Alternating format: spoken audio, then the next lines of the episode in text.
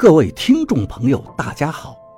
您现在收听的是长篇悬疑小说《夷陵轶事》，作者蛇从阁，演播老刘。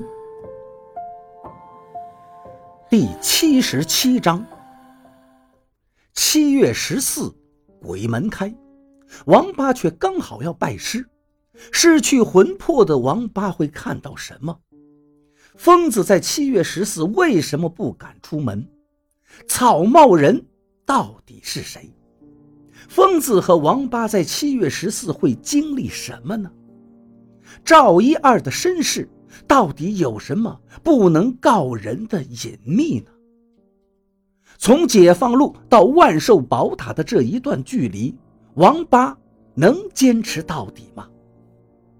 赵一二没有消息了，我和王八也没有去中医院找刘院长，日子又回到了往常波澜不惊的状态。王八每天上班下班，董玲隔一两天来给我们收拾房间，顺带着挖苦我几句。我天天跑到劳动局去找工作，当然也跟王八上下班一样，总是早上去，中午回，一天又一天。吃饭、睡觉、看碟子，就这样过着。重复的生活让我连日期都记不住了。秋生的这件事情仿佛已经很遥远了，甚至我自己都在怀疑这件事到底发生过没有。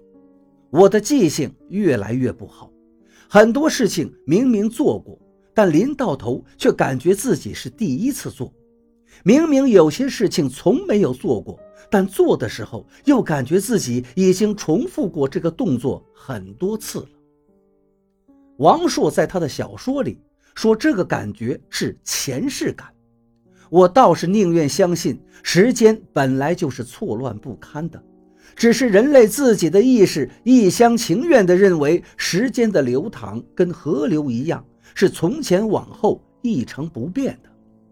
比如现在，也许我正在看的碟片，早在我三十年后就已经看过了。可是时间在我今天早上醒来的时候，又回到了三十年前。于是，我刚租到的盗版美国大片，看起来有无比的熟悉感，连某些情节都能无端的预测到。甚至我坐在沙发上的姿势和我现在正在呼吸的空气都是那么熟悉。虽然我站在从前往后的时间顺序来看，我从未经历过这个场景。失业的人，是不是每个都像我这样喜欢胡思乱想呢？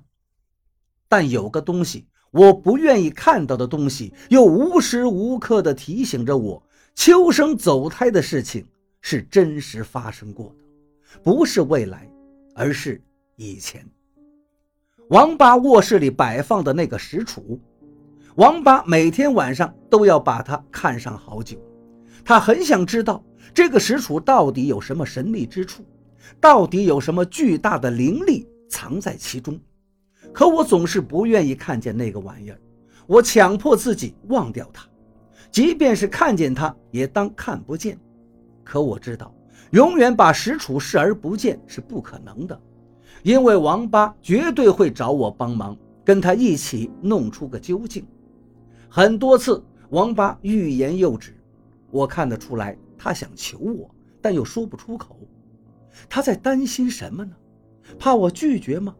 哈哈，我想，我恐怕是真的会拒绝。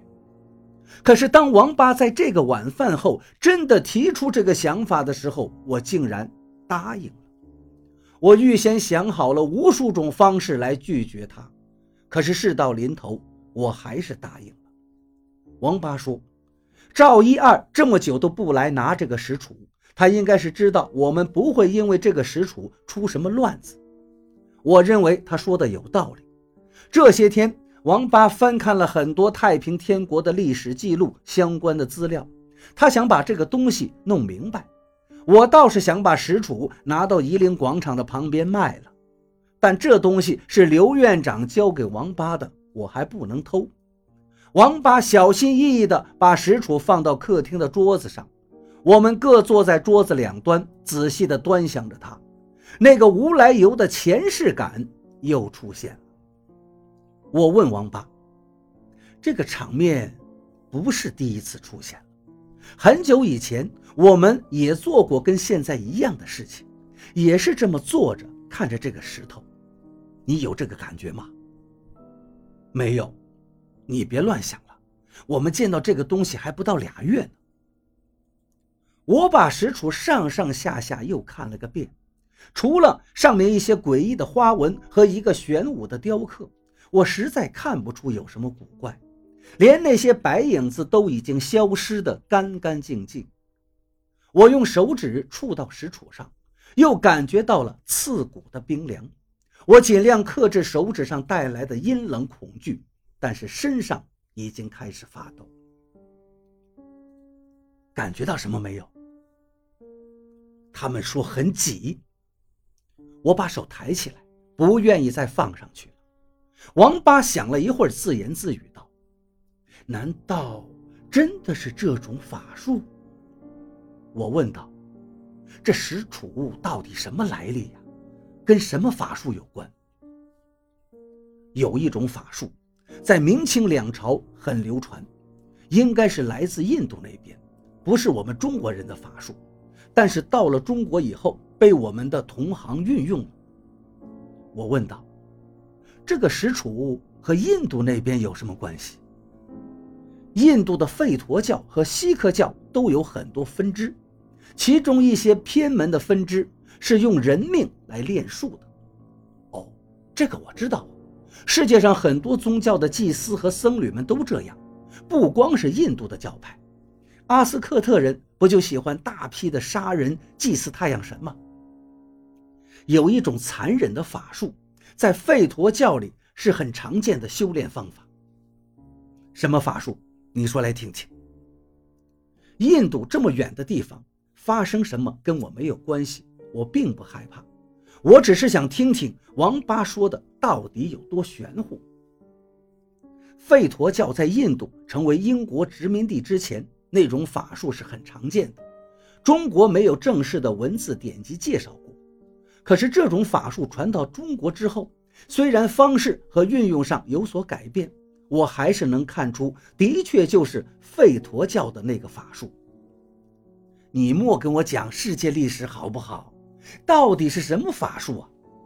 我最讨厌他在我面前显摆，做出个什么都懂的样子。这个法术和这个石杵有关系，王八说道：“我当然要把事情的来龙去脉跟你说清楚。”我于是等着，看他还卖什么关子。王八不闲扯了：“疯子，你还记得蝶魂吗？”